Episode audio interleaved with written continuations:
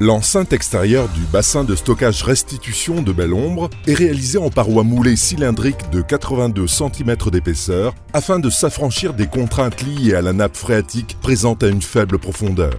La paroi moulée participe au blindage, à l'étanchéité et à la structure du bassin en phase provisoire et en phase définitive. Ainsi, la paroi moulée cylindrique assure à la fois le rôle de soutènement, de mise hors d'eau et de reprise des charges.